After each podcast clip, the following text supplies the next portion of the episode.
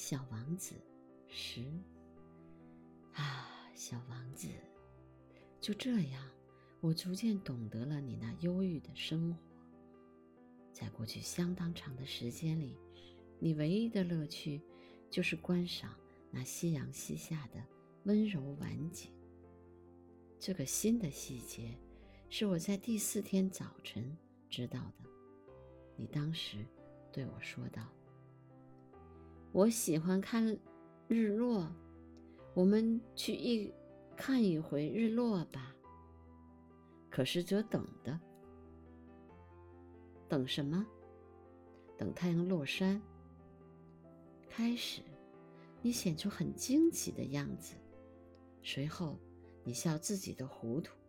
你对我说：“我以为是在我的家乡呢。”确实。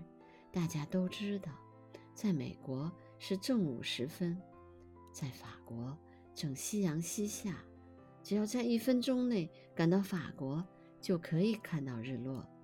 可惜法国是那么遥远，而在你那样的小行星上，你只要把椅子挪动几步就行了，这样你便可随时看到你想看的夕阳余晖。一天，我看见过四十三次日落。过了一会儿，你又说：“你知道，当人们感到非常苦闷时，总是喜欢日落的。一天四十三次，你怎么会这么苦闷呢？”小王子没有回答。